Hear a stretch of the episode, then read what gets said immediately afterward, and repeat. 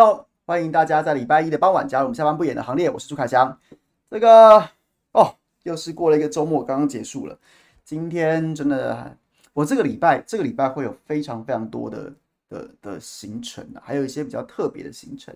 我刚刚看聊天室里面有朋友在讲说，秀玲姐明天要播出专访曹曹兴诚，这个这个应该是预录的吧？因为因为因为。因为这礼拜，然后呢，就是因为秀玲姐身体有点不舒服，所以呢，基本上从我们就是不演的新闻台自己的直播节目，早上的谁来早餐呢、是我我主持嘛。然后呢，结果结果这个帮就晚间的生活的 online 也是我会代班主持，那所以应该是预录播出的。那这个可能跟大家就先就先预告一下，所以这礼拜会有很多就是。会看到我，希望各位不要觉得厌烦。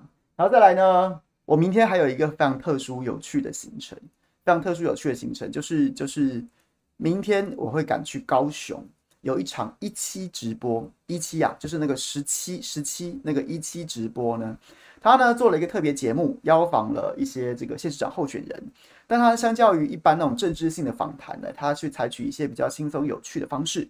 那所以明天第一次。第一次直播邀请了谢龙介跟柯志恩同台，谢龙介跟柯志恩同台，然后呢，就是小弟回去当那个主持人。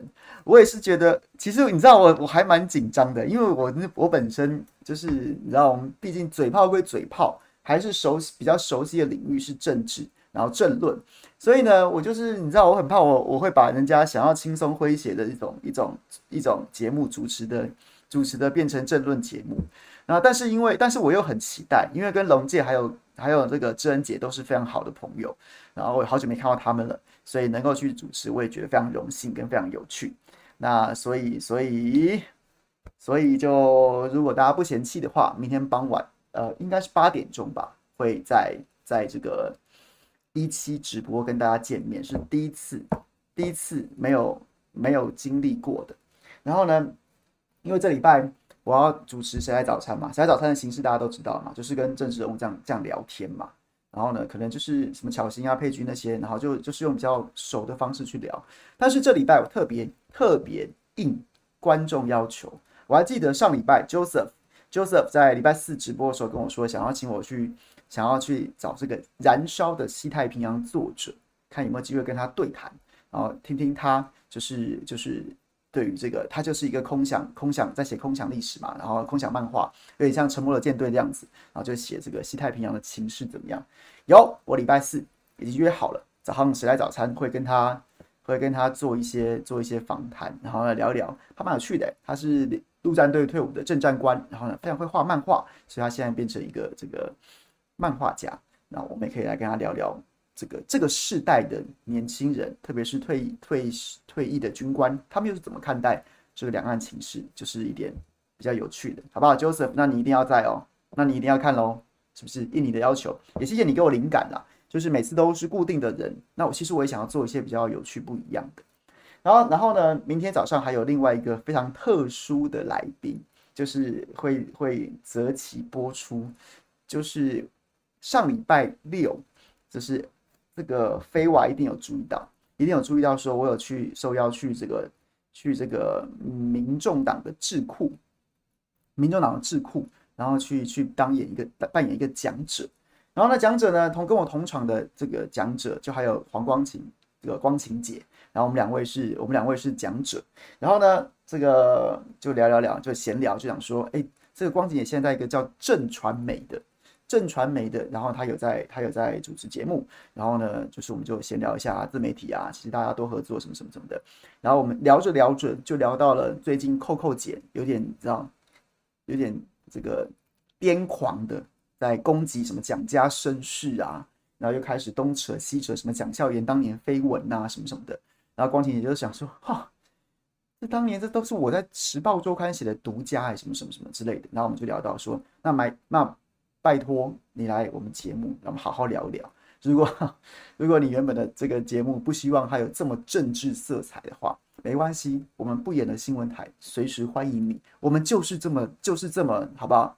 不演了。所以呢，明天早上我这个也会也会访问光晴姐，跟她对谈，不敢说访问啦，这大前辈怎么敢访问呢？就是对谈。那我们可能会聊一聊最近很有趣的这个什么蒋元赞。跟蒋万安身世之谜，然后也可能会针对，据说今天下午我已经得到一个爆马仔，爆马仔今天下午他去了民视录节目，他说他选前最后一次录这个节目，然后他就跟我，他就一边录节目一边不断的跟我赖啊，说这个周女士周老玉今天的这个节目当中简直就是独角戏啊，独角戏啊，一人独秀，从何丽玲。骂到什么乱七八糟的，就讲，从自己的绯闻，从从讲讲讲校园绯闻讲到讲自己的绯闻呐，哇塞，这个是这个谈天说地啊，然后呢，就是这个这个，反正就是骂东骂西的。那这这个，如果今天还要讲什么，明天我们就请这个对光晴姐来聊一聊。所以这个礼拜，哎，这个礼拜小弟非常认真啊，请大家务必要锁定我们直播啊。上礼拜上礼拜，今天巧心来早上来跟我直播的时候就有讲说，万安。上礼拜五不是来谁来早餐跟我直播吗？就他的点阅只有一点一万，只有一点一万，一点一万，然后就其实不是很高。可是呢，巧芯就来讲说什么，他一直都就很多人跟他反映，包括万安团队自己都有觉得说，哎，这好像是蒋万安近期接受访谈，近期接受访谈，然后呢表现的数一数二好的，就是然后我觉得，然后后面的新闻露出，他们也觉得还蛮。还蛮还蛮丰富的，几乎几乎想想要想要传递的这个重点资讯都有被媒体所掌握。那那我是觉得，这个如果是肯定小弟的主持，那那我是觉得很很荣幸啊，很荣幸。那我也只能说，就是就是可能就是因为我们比较熟吧，比较熟，然后所以我觉得蒋万可能真的比较怂。但是但是我个人心中还是有一个疙瘩在啦，毕竟他这个去朱学恒的直播，带着一只帝王蟹。来来，我的直播呢，带着蛋饼跟萝卜糕，是有加蛋啦，但是他没有加辣。我想这个落差我，我个人是是先放在心里啊，我心里先刻在我心里面的萝卜糕跟蛋饼，好吗？大概这样 跟大家跟大家交代一下这个周末比较有趣的事情。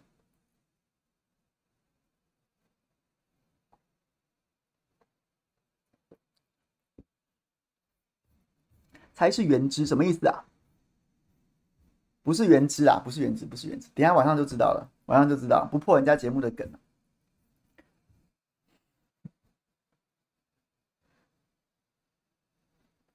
好啦，话说，我觉得这周末最最最，还是要先跟大家，就是要请大家，就是心情可能要要稍微稍微严肃一点，就是我们毕竟在上周末连续几次几场大地震，哎，真的是蛮可怕的，蛮可怕的。北部可能相对来说可能不会不是那么不是那么强烈，但是但是到了中南部啊，看起来包括我们中南部的朋友都是说，哎，这个摇晃的非常剧烈，那更别说花东地区了。那有一人一名一名一名国人他不幸罹难，然后另外还有一百多人受伤。那无论如何，这都是这都是我们一起祝一起祈祷，希望他们能早日康复。那也希望这位不幸就已经罹难的这名国人他这个。这个一路好走，那也希望，也希望在在未来的几天，说今天跟明天都还有机会会有出现六以上的六以上的强震嘛。那今天早上是有一个五点九的十点零七分嘛。那其实我蛮建议大家，就趁这个时间点，不如就是可以去可以去准备一下，就是就是那个地震避难包。地震避难包，各位知道大概内容物什么什么什么电池啊、手电筒啊，然后呢，罐装瓶装水啊，然后是说一些干粮、饼干啊什么的。我我是有朋友说，他这两天去卖场，这个饼干啊、干粮类的、苏打饼干什么那些都卖得很好。那我其实我觉得是蛮高蛮值得高兴的，就是很多朋友都有这样子的这些一些意识啊。那它其实有分两种，一两种，一种是你随时放在家里的，比如说这几天你睡觉的时候，你可能就把它放在床头，把它放在床头，然后呢，还有另外一种是说你就是就是可以。备两种，比如说你一个小包的，就是这这种最核心的那种，那种是用来干嘛的呢？就是不是我乌鸦嘴，就是如果一旦你的房子被震垮，然后你可能没有没有在第一时间不幸不幸罹难的话，那可能可能你你在瓦砾堆当中，你可以靠着你准备的瓶装水或干粮，尽可能的撑到比较久的时间啊。对，但还有哨子，哨子你要你要告知这个救难人员你的位置。那另外还有一种是说，就是就是就是，如果你被摇晃的时候，哇，那真的不行了。但房子房子看起来没有怎么样，可是你你人就必须跑了，人必须跑了。那可能就还包括什么现金啊，什么或者提款卡啊，然后呢一些一些一些备用的这个证件银本啊，或什么什么这些这些也也都要准备。那我个人认为说，台湾就是我们就必须必须承认啊，这也当然是我们的骄傲，就是我们是一个非常有非常有韧性的一些一些。岛民吗？要讲岛民吗？不管是 前一阵大家讨论的兵凶战危，又或者是说，又或者是说现在这一阵子的地震，那我是蛮建议大家都把这些事情都要都要准备好，都要准备好。然后对，当然是希望不要再地震啦，那真的还蛮蛮可怕的。可是大家都要这样子准备。好，那从政治的角度来说，我觉得最离谱的、最离谱的、最离谱的，就是莫过于昨天晚间，昨天昨天。昨天从两点四十几分地震爆发之后，就是这个池上大地震，规模六点多的这个池上大地震爆发之后，发生之后这一连串的政治上面的处理，我觉得民进党真的很荒腔走板。首先是什么？首先是地震发生的第一时间，大家有去看，现在网络上面还有很多的新闻连结还在哦。多荒谬是什么？那时候其实其实起选战到了两个月，全台的候选人基本上都有排行程。那基本上发生这种形成的时候，照说照说，我我是觉得它的灾情规模没到说什么要全国国国丧啊那样子的程度。可是基本上你会怕一件事，就是你今天这个造势场合总是群聚嘛，你把人人你把智者都叫来，万一万一有人在这个这个过程当中受伤怎么办？或是说因为地震这么频繁的一直发生？如果如果这就是发生的过程当中，哎呀，这个原本造势场合在什么体育馆或什么的，然后你要赶快疏散民众的时候，万一有人踩踏受伤怎么办？万一有人什么什么什么，这个情绪一紧张，然后呢出现什么什么什么这个心脏疾病怎么办？你会担心啊。所以所以基本上，我觉得昨天跟今天即刻取消一些即刻取消一些竞选行程，基本上我是我是支持的，我是支持的。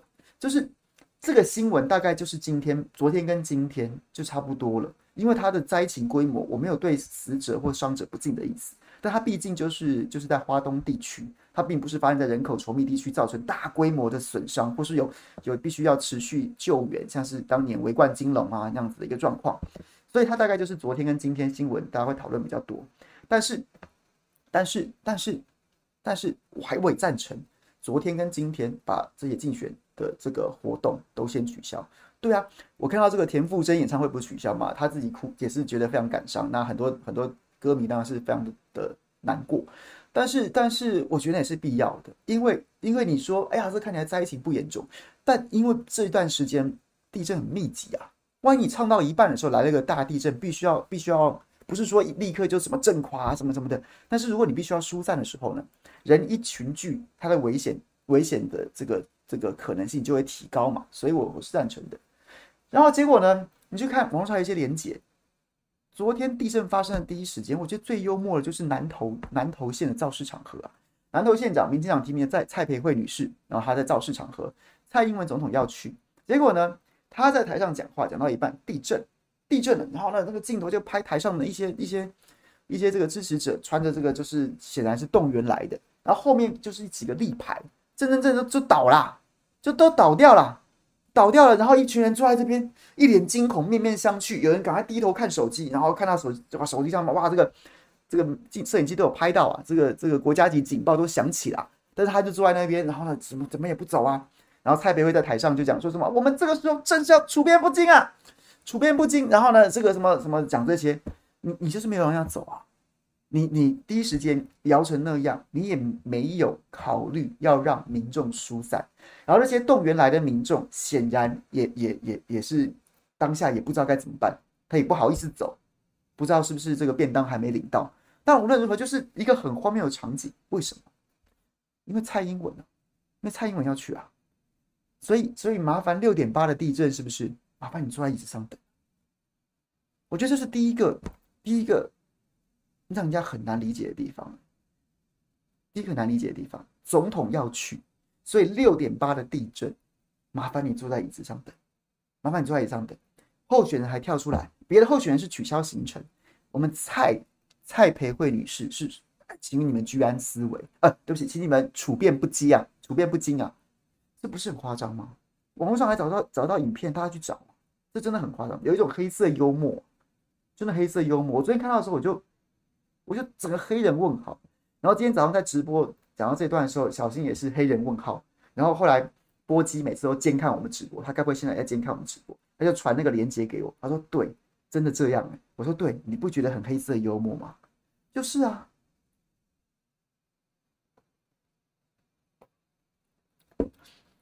这是第一个。然后结果呢，蔡总统来，他还把行程走完，他还把行程走完呢。他把整昨天整个普选的行程都走完，他只是在只是在这个造势场合结束之后走出来，然后呢，对着对着媒体讲了一下，哦，有发生地震了，我已经责成这个主管机关要立刻进行什么样的救灾救难什么什么什么的。旁边站了一排的民进党候选人，你说是总统出来谈话安抚人心，还是总统又带着候选人出来出来亮相，我都觉得很难说。这是第一个不可思议的地方。然后呢，后面的故事大家应该都知道。今天看了一整天的一整天的新闻，一整天的新闻什么呢？就是就是昨天台东跟花莲，就是就是当然首当其冲嘛，正央在台东，但是呢，因为花莲玉里有一栋房屋震倒，所以它的灾情相对来说是比较严重的。那台东这边是有一些看起来是有一些财损，好在没有重大的人人命伤亡伤。然后好了，然后呢，就发生什么事？发生了一个傍晚五点多的时候，傍晚五点多的时候，然后呢，中央其实你很难理解，两点多就发生地震，然后蔡英文总统他直到五点多，五点多中央要开设一级一级灾防中心，那奇怪，这这中间三个小时，那发生什么事啊？你为什么会这么慢？中央为什么动作会这么慢？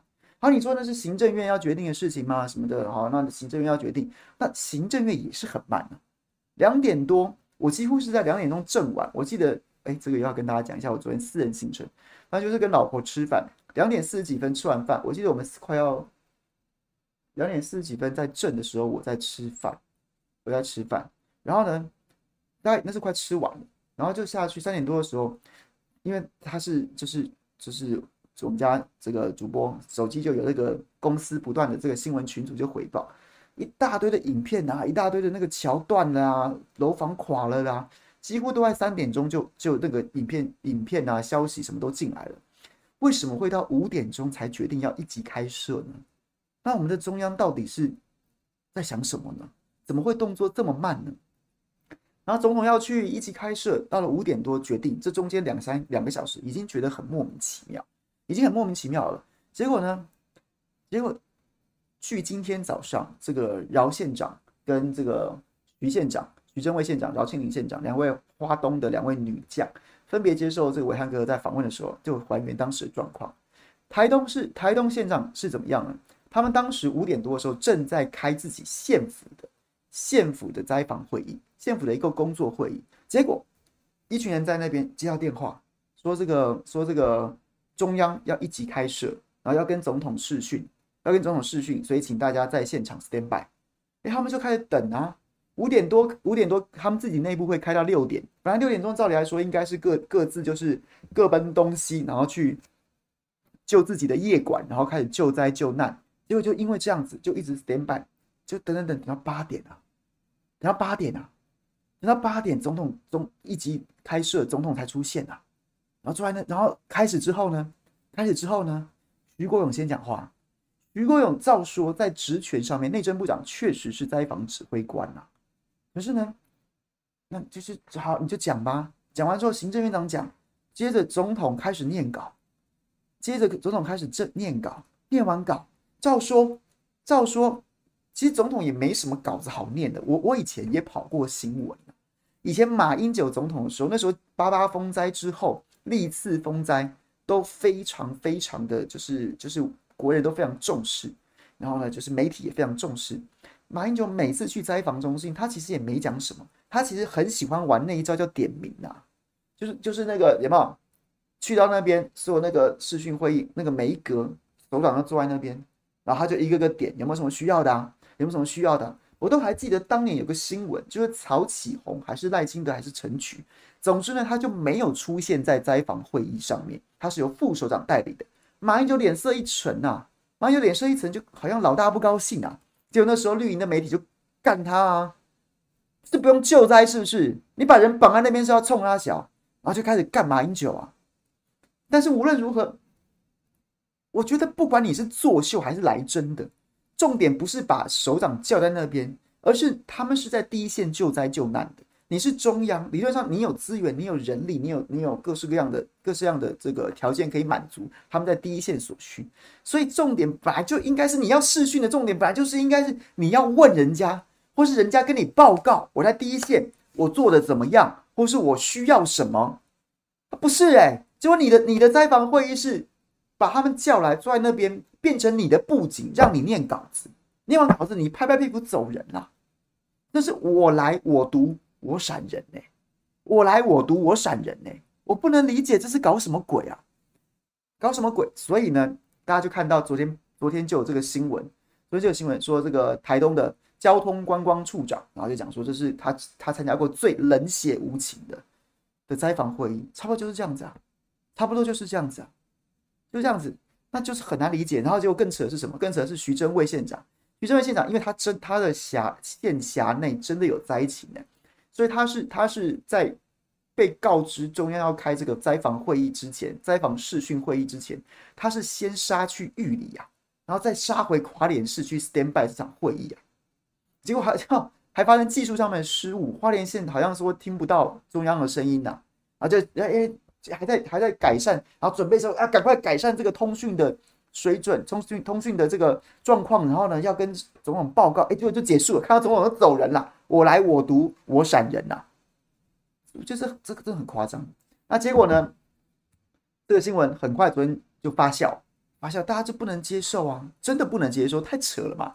于是总统昨天早上就道歉，傍晚稍早之前，脸书再道一次歉，再道一次歉。可是他的道歉，我觉得，我觉得从两个角度切入，两个角度切入。第一个角度是他把他推给了消防署啊，就消防署幕僚作业疏失。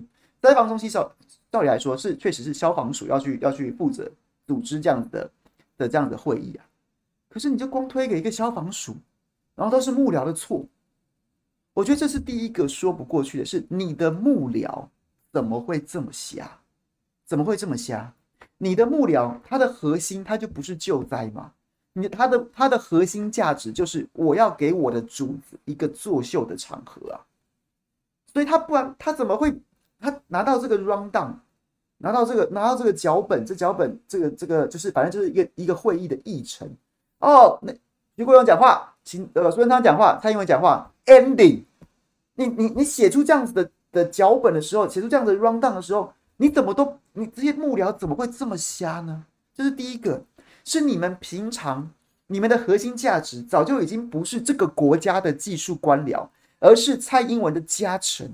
或者蔡英文的奴奴才，你才会你才会不觉得，你才会不觉得这样子开会有问题啊？啊，你全部推给他啊？幕僚作业疏失，这怎么会是疏失呢？疏失在什么地方呢？是他们一点都不觉得这有问题，还是说没有要让要让他们讲话，总统跑啦？疏失在什么地方呢？我觉得，如我觉得你讲疏失，我就不能接受啊！我真的我真的不愿意不愿意相信，是不是他们这我们国家的官僚？都已经奴化了，奴化了，不就只是帮帮总帮帮帮行政院团队帮总统搞一个舞台啊，让他秀一秀啊？啊，那你们那徐榛蔚跟姚庆林重要吗？啊，你们就总统的布景啊，啊，你们就是就是这场秀的灵眼呐，有什么有有要讲话？为什么他们讲话？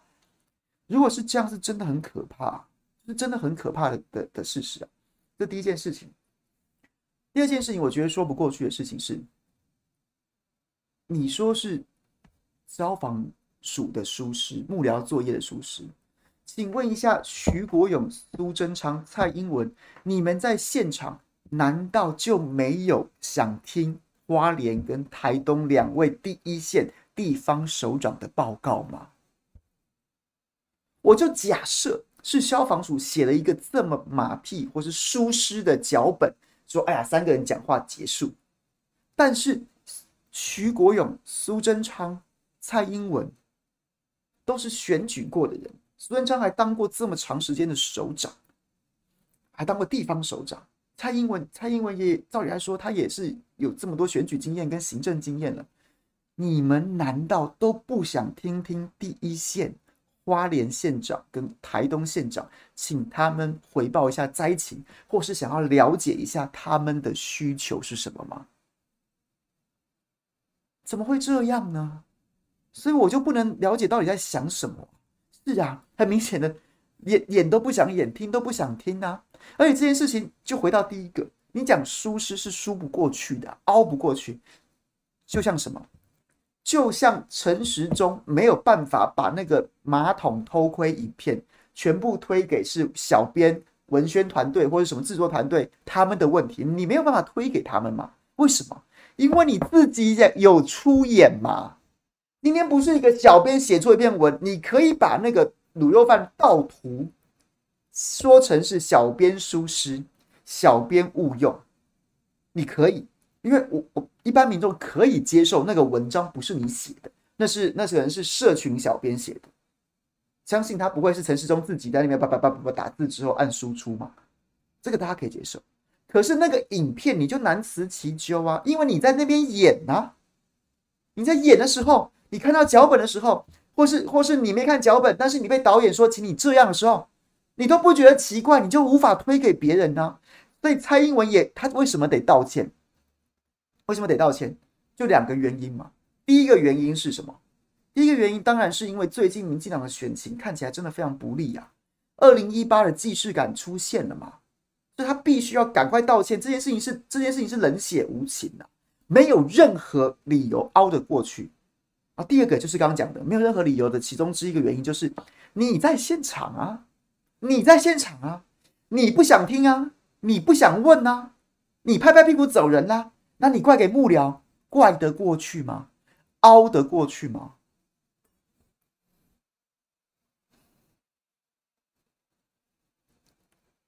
所以是不是大家这样讲，爬梳这个脉络下来，大家是不是理解说？说我今天看到这个事，我我不可思议，我真的是不能理解，怎么会发生这种事？哎，怎么会发生这种事情？呢？以前马英九每次去灾防中心，总是被骂，特别是还有这个什么。总统他们在拍你睡觉这些事情，去灾防中心当一个认真的总统，还常常出包。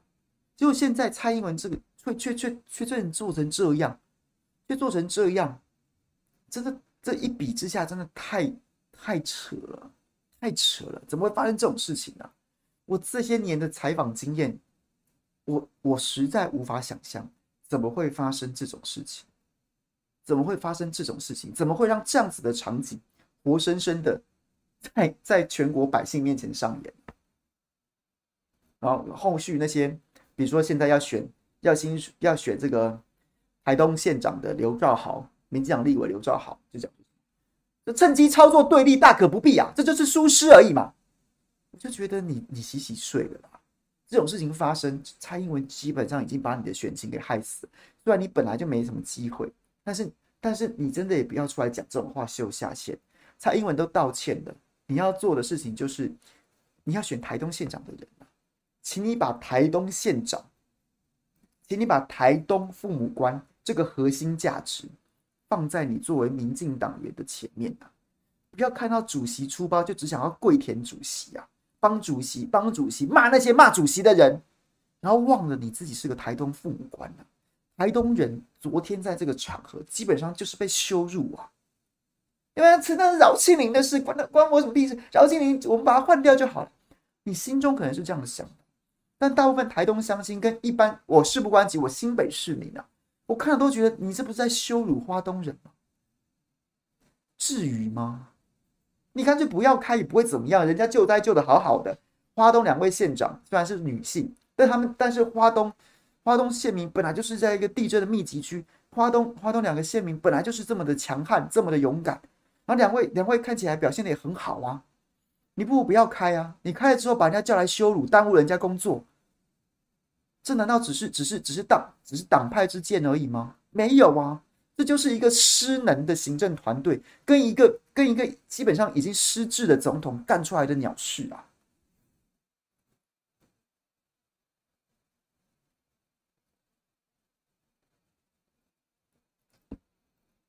然后呢，就一一系列都翻出来。今天我们媒体媒体同业群组就在里面，就在里面这个找了很多群，找了很多过去的这个历史新闻，像什么八八风灾的时候，小弟如果这个小弟我那时候还在东森，然后第一线，然后小弟我是是徒步全台湾第一个徒步走到新开部落的记者啊。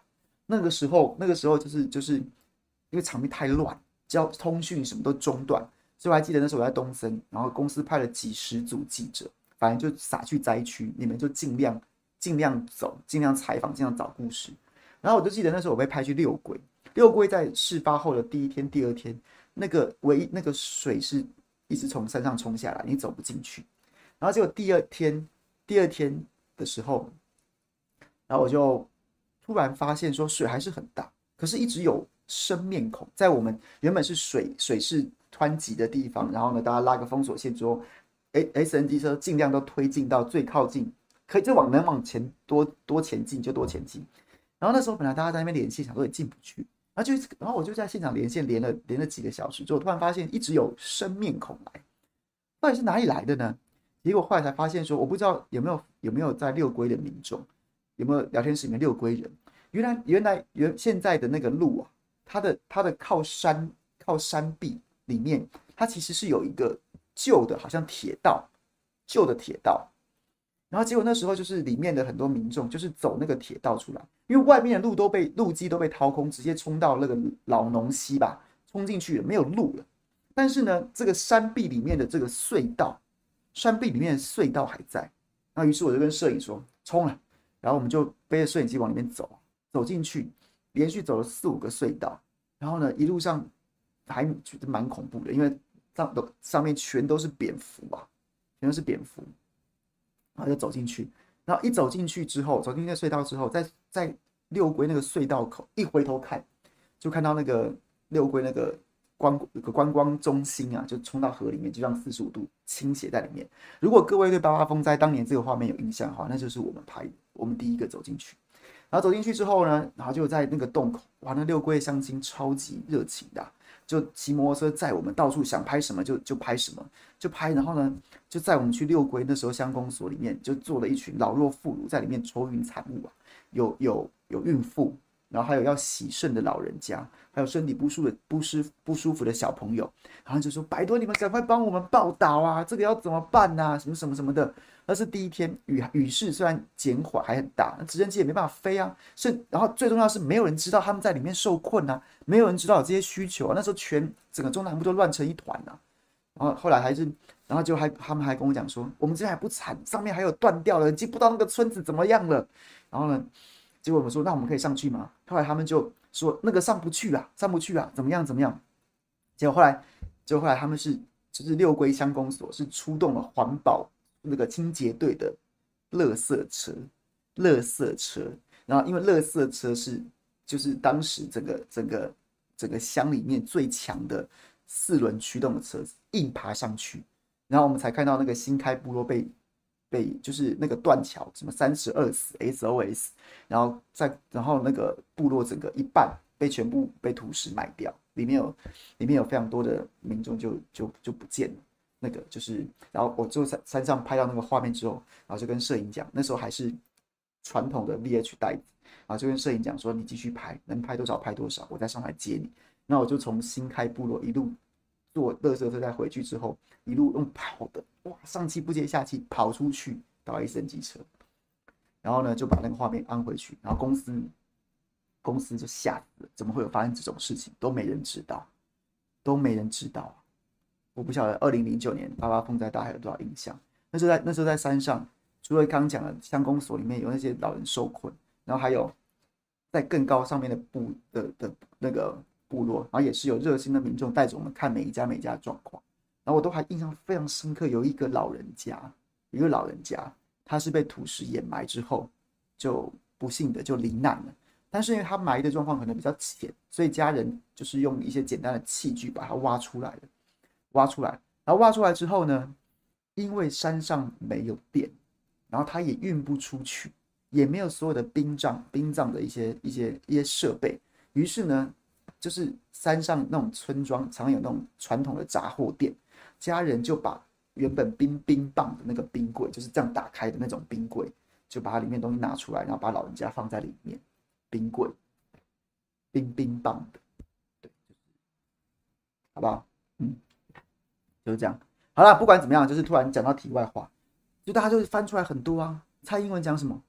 讲说看灾就是要坐车啊。马英九，你当年坐什么直升机？你坐什么直升机？坐直升机走马看花有用吗？就是要坐车。我我就是坐车。好啊，你你你坐飞机去南投辅选了，三个小时四个小时，你也应该到花莲了吧？你也到台东了吧？你怎么不去啊？你怎么不去呢？二零零九年的时候，你不是讲的，你不是这样子电马英九吗？你不是电老马吗？你怎么不去看灾呢？你不是你你你前面三四个小时不知道人去哪里了，六点钟六点钟才要说要开会，然后呢八点钟人才出现，你这你中你你两点两三点的时候在在谈南投辅选，你为什么不中断行程就去就去看灾呢？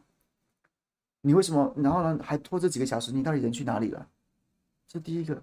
然后呢，又被抓，又被又被挖出来什么？二零一六年的时候，二零一六年的时候，蔡英文就这样干啊。还记得当年这几年台湾比较少受受到台风的这个侵袭，大家都忘记风灾是很可怕的。台东跟花莲往往也是风灾首当其冲，只是因为他们人口相对比较没那么密集，所以有时候哇，那真的很严重的台风，可是不会造成很严很严重的伤亡，这种是不幸中的大幸。但就记得二零一六年有一个台风侵袭台东，那造成了非常严重的灾损啊。我还记得那时候，我那时候在做新闻深喉咙，哇，那时候那台东真的非常惨啊！好几位民进党的委员来我们节目，他说：“哎，凯强多谈一下台东。”黄健庭打电话跟我们求救，那时候台东县长，现在的国民党秘书长跟我们求救好几次，说真的很严重啊，不是说没有人死就没事啊，那个那个灾损真的非常严重。而且蔡英文七月份刚上任总统两个月，他就去了，他真的去了。我那时候还想说，哎呀，这个总统这个这个看灾不错啊，然后什么什么的，就他去去去，哎，人就不见了，傍晚人就不见了，跑去哪里了？坐飞机回来啦，坐飞机回来啦，跑去哪里？去黄成国爸爸的寿宴呐，黄成国爸爸寿宴呐，台东看一看，然后呢人就不见了，哎，你怎么好像好像也没讲什么，然后也没有没有承诺什么，而且人就不见了，呃，回来回来参加，回来参加。黄成国寿宴，黄成国父亲寿宴，这是他干得出来的事啊！就他干得出来的事啊！庄脚大庄脚寿宴比台东看灾要重要，人就跑。然后那时候黄崇彦总统府发言人还很呛啊，大可不必啊！那边大可不必是我我讲的，他的意思就是看完了，总统已经看完灾了，总统看灾优先，已经看完了，看完回台北的。回家的路上，顺便去参加，停留十几分钟，好不好？你们在那边嘴嘴什么嘴？对于救灾是没有帮助的，就差不多这意思啊，就差不多这意思啊。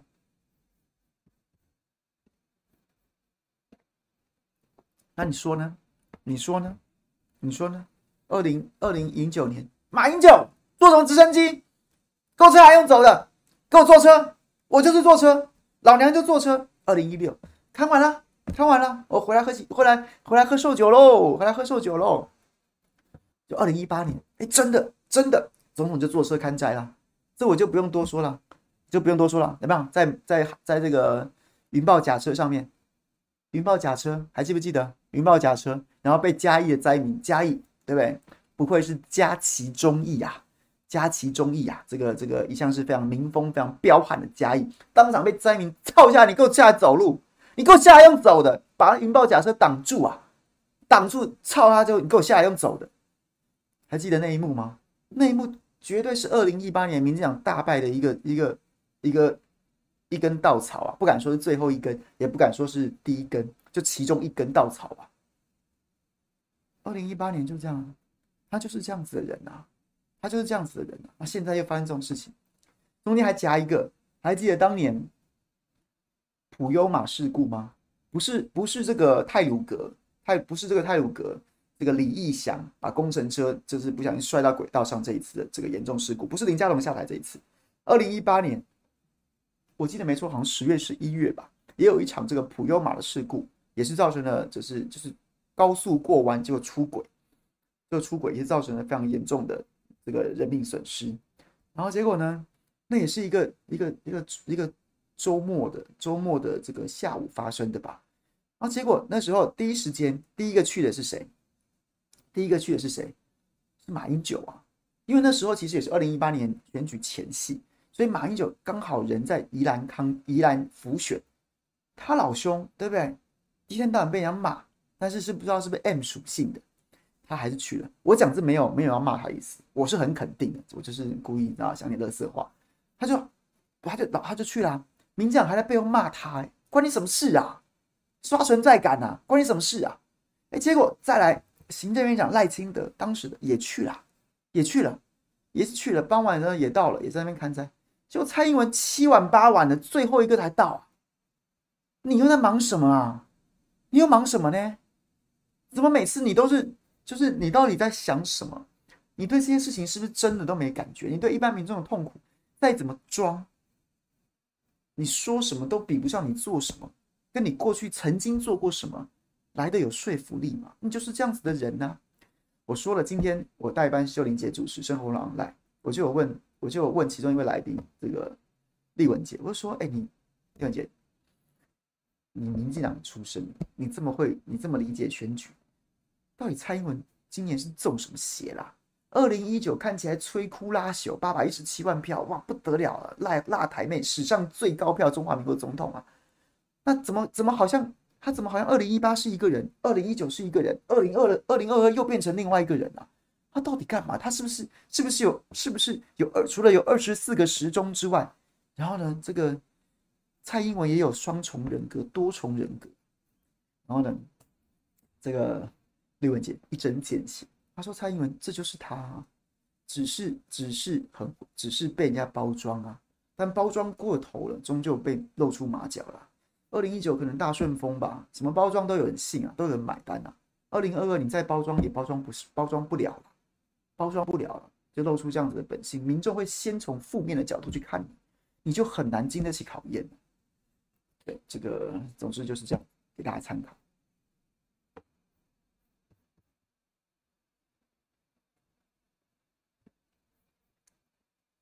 今天为什么直播人数这么多？我刚刚一直看到聊天室里面有朋友讲说，今天是是什么？TVBS 的 YouTube YouTube 频道直播是不是被被锁了，看不到了？是不是？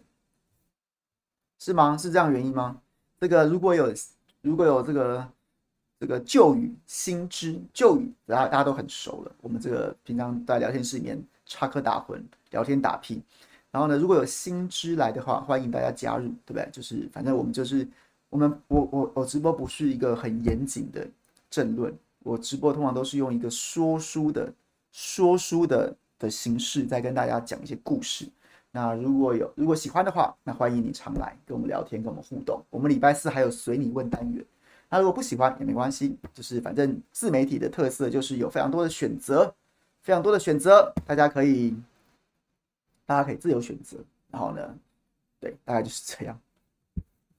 OK，VPN 哦，那它是不是因为这个上架的谈判，上架的谈判，然后可能就是必须要某种程度跟这个系统业者达成妥协？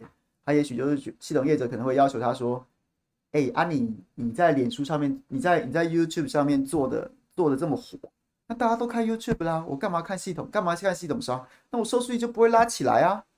那我不知道是不是这样的，也许，也许今晚、今天稍晚，或是明天有比较完整的报道，那到时候再跟大家分享吧。好。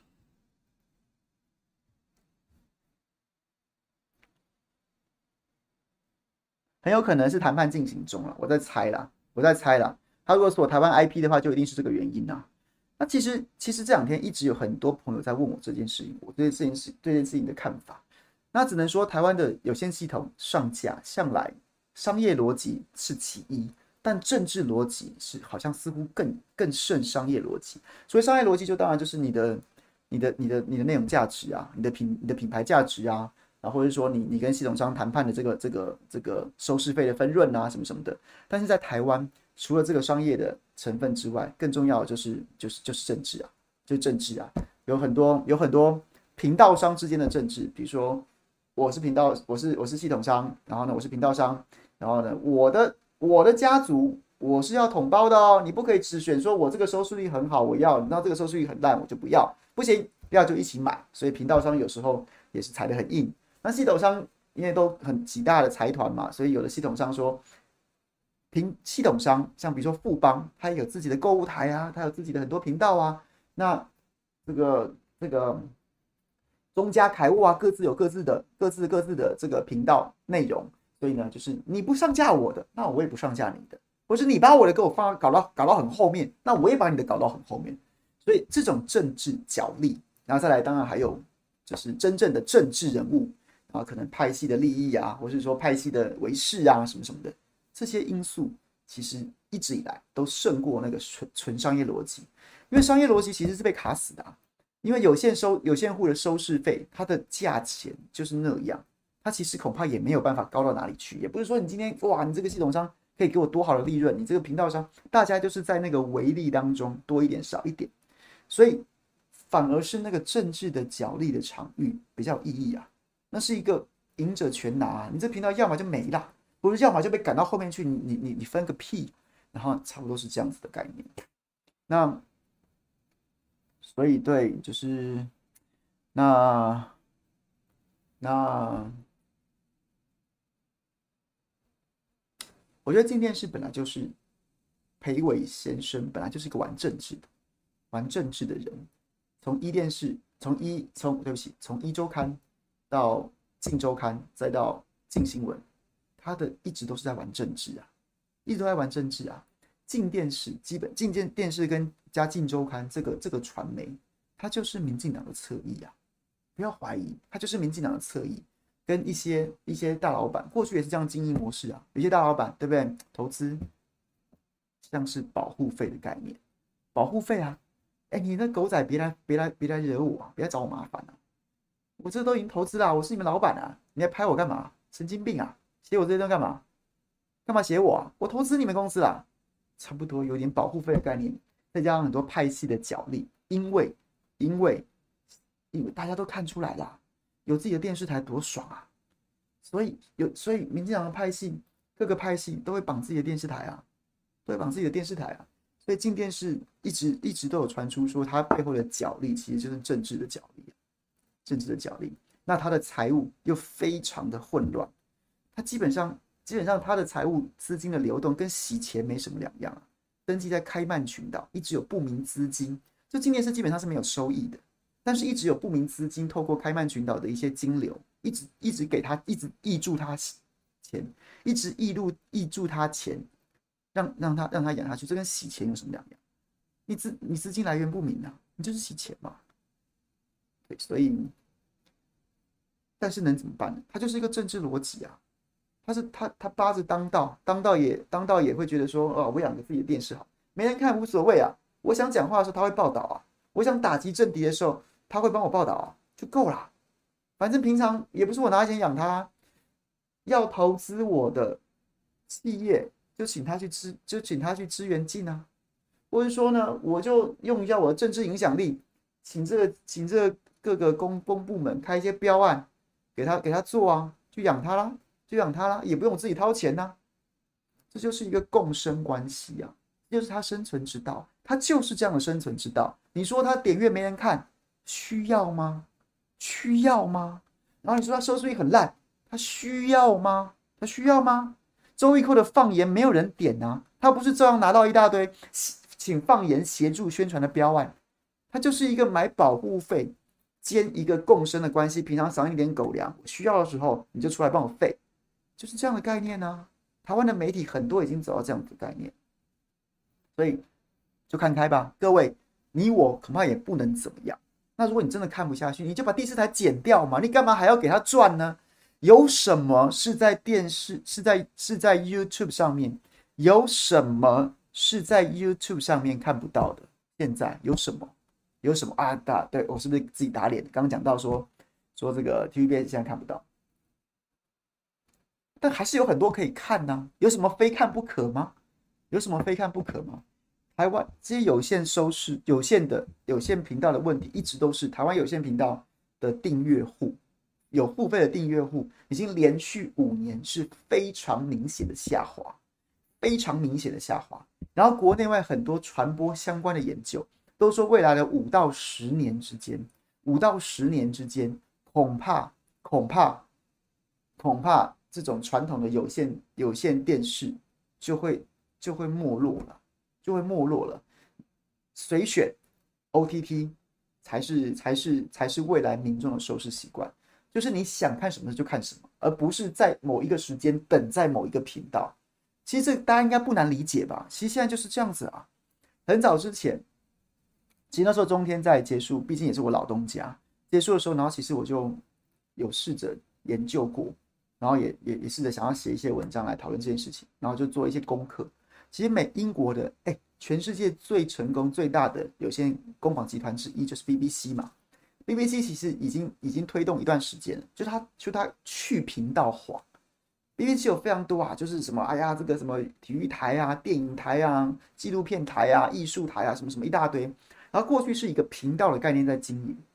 然后他们其实很早之前就开始就开始研究推动把去频道化，而是变成一个一个集群啊，纪录片集群，然后呢，或者说什么什么样节目的集群，然后不再有频道台长这样子的概念，而是就是制作人制，制作人制，然后呢把然后就是可能纪录片不同的系列有不同的制作人，然后制作人就管好自己的节目，然后他就是在用一个集群的概念，因为那那个就不再是什么几点几点钟播什么节目，而是说。反正好节目就是推了，就就就就推上去了啦。大家自己会找时间去看。现在的观众这么刁，有这么多的，有这么多的付费频道，或是免付费的频道可以看，就是或是就是对，就所以所以没有人在在等频道了。所以所以其实我觉得，我觉得 TVBS 真正的危机，真的危机不是移频，不是移频啊，而是你不如就趁这个机会把你的网络做好。把你的网络做好，把你的 OTT 架起来，我觉得这才是，嗯，对，危机就是转机啊。那你现在说，哇，我们要声援他，你能怎样？你能怎样？你能怎样？我是不知道能怎样。那中天当时被当时被关掉的时候，哎呀，我们声援他，你能怎样？你能怎样？对啊，就是作为一个民众，我建议各位，你就把有线电视剪掉，你就把有线电视剪掉，你就不要看。你就不要看，你就不要看，你就不要给他赚，干嘛？为什么？你心里这么不爽，你有这么多不满，你还给他们赚？这些政商都是勾结在一起的，你还给他们赚？剪掉啊，不要看了。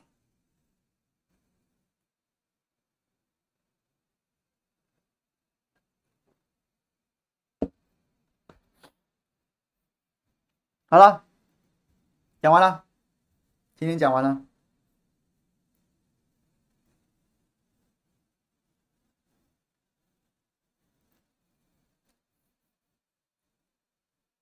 讲完了，来啊，还有五分钟，来这个欢迎新来的朋友，有兴趣的朋友，你可以在聊天室里面问我问题，然后我们就来即时问答，即时问答，即时问答，即时问答。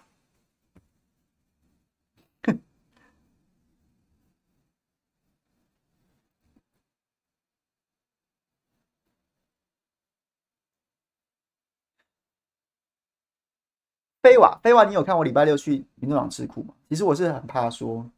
这个民众党的朋友会会觉得我就是因为好像我话我是去踢馆，但其实我没有要去踢馆的意思啊，我只是就是受邀去智库讲，那我当然就从媒体媒体人的角度去讲那个去讲比较，因为感觉智库不就是应该讨论一些没有办法解决的问题，所以才需要智库，不然如果只是要当喜鹊的话，就不用内部开会啊，那你就应该要对不对？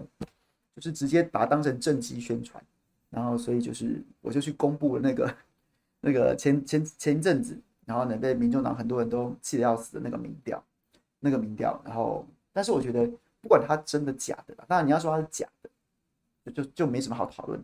那我我也没有说它一定是真的，可是就算是假的，你就把它当成是一种一种一种沙盘推演嘛，一种一种这个料敌从宽，御敌从严。如果状况这么糟的话，该怎么办？我觉得还蛮重要，因为毕竟选举剩两个月了。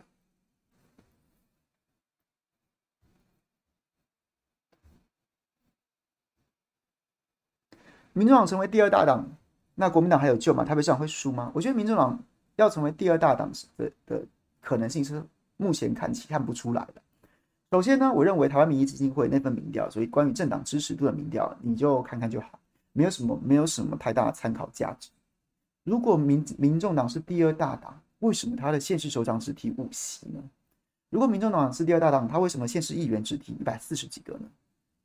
对，就是所以就是他比较像是一个根据时事的，然后风风最近往哪吹，然后呢大家就讲什么什么什么的，然后所以所以那个第一个是那样的支持率，他他也许可以让某些候选人然后得到一些注意，但是基本上嗯。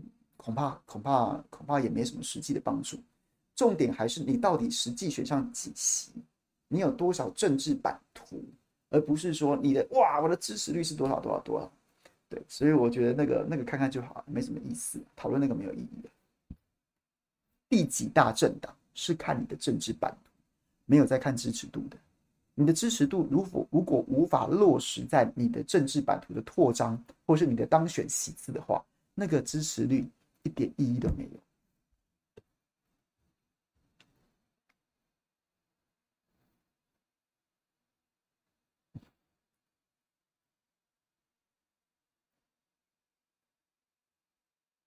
可痛击不摧。请问如何才能让台湾不是战场？我不知道哎、我今天也有问这个问题，就是台湾政策法看起来就是就是好像每件事情哦听起来都很合理啊。但最终就是可能让台湾进入一个万劫不复的境地，像乌克兰那样。乌克兰一路都很有道理啊，民族自决啊，然后什么什么的，这有什么错呢？乌克兰的前途由由四千万乌克兰人民决定啊，都很对。那其实我觉得啦，其实我觉得越来越多的民众正走在觉醒的路上，正走在觉醒的路上，或是差那临门一脚。过去大家都在讲抗中保台，抗中保台，可是保台一定要抗中吗？保台一定要抗中吗？然后抗中一定要叫嚣，一定要不断的去冲撞吗？我觉得越来越多民众在反思这件事情。那我们就，嗯，我觉得，我觉得我们就让更多的子弹飞吧，只能先这样。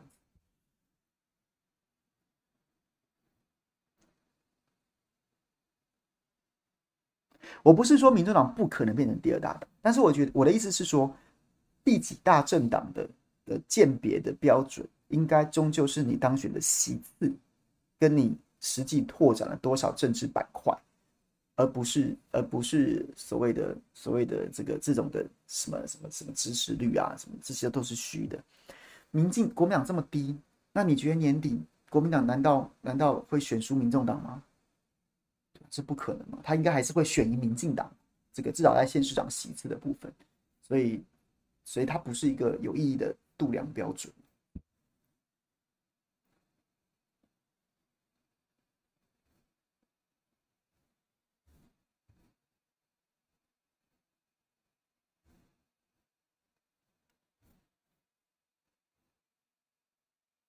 小香香是吧？有人在反思，对，很多人在反思这件事情，因为到最后发现说，民众、民进党说要抗中保台，你也没有真的在搞什么了不起的事啊。飞弹来，飞弹凌空的时候，你叫我，你叫我 don't look up 啊，你叫我不要看啊。然后呢，这个人家的船舰平常在海峡中线的时候，你那边叫叫叫，真的真的压到领海，压到毗邻区的时候，哎，你又不吭声了。啊，人家走了之后开始在那边我抗中保台，大家一次两次也觉得你够了吧？演够了没有啊？演够了没啊？骗够了没啊？所以我觉得真的就是大家在反思啊，而且而且我觉得美国的立场，嘴巴上还在那边讲什么拜登说我要保卫台湾呐，为什么马上被白宫否认？因为拜登还有没有下一任？恐怕是没有了。谁要帮他？谁要帮他背书啊？他现在就是一个老还颠的角色，一直在那边叫叫叫，每次讲什么就被白宫被被白宫否认，然后白宫可能又被国防部否认，然后国防部可能又被国务院否认，然后就这样子一直搞搞，美国自己乱成一团啊！真的不用把这种事情当真呐。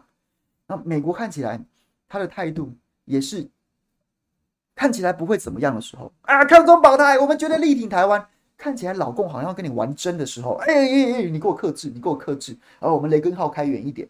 你给我克制哦，然后那个那个无人机，你不要，你就这样子让它飞飞，不会怎样，就差不多是这样啊，就差不多是这样啊。像这次台湾政策法在参院委员外交委员会过关的时候，台湾这边也没什么没什么大小声啊。诶，这是民进党吗？这是民进党吗？这这是民进党一贯的做法吗？没有啊，看起来是是真的会出事的时候，美国跟民进党都都低调的跟什么一样，都低调的跟什么一样，因为知道真的会出事。那久而久之，那民众会醒啊！你也在那边嚎笑而已啊，那叫叫叫的，民众自然会开始思考其他的不同可能性。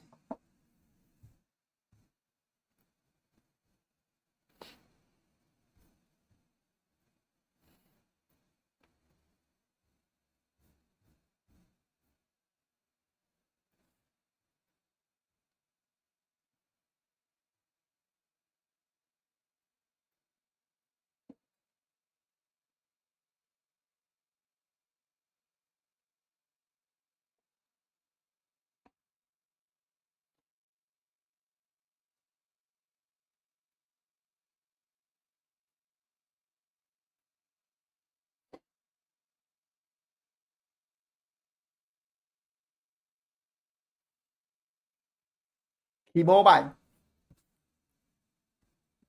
保台，最近活了五十几年，最近才有要保台的危机感，是吗？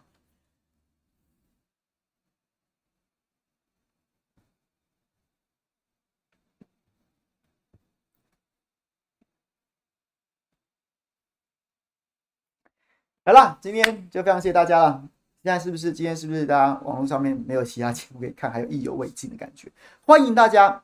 稍后转去不演的新闻台。今天跟介大使哦，今天介大使讲的哦，讲的好深奥啊，在讨论上合组织、上合组织的现在跟未来，过去、现在跟未来。然后呢，他还讲，他说他以前在日内瓦进修的时候，在研究国际组织，还跟我讲了一个哈、非常深奥的理论，还有所谓价值、价值。然后呢，这个王道跟霸道，然后呢，西方主义从西方从殖民主义延续的霸道文化。然后他这个中国自古以来儒家带这个王王天下这样子的一个仁政的仁政王道的这个思想什么什么我讲的，然后还有非常政治不正确的觉得这个这个政体的稳定是非常重要的。然后我心想说哇，你是在讲你是在你你这样子在讲说维稳啊什么什么之类的，这个是不是太政治不正确？然后介大师非常潇洒的讲说。我就事论事，从来没有政治正确不正确的问题存在。好，OK，下班了。这个明天早上佩君直播，然后下午回中天，傍晚一期跟谢龙介还有柯志恩，然后呢有一个这个哦，个我个人也是蛮紧张，希望希望希望能够能够能够有一些这个精彩的火花。非常谢谢大家，拜拜。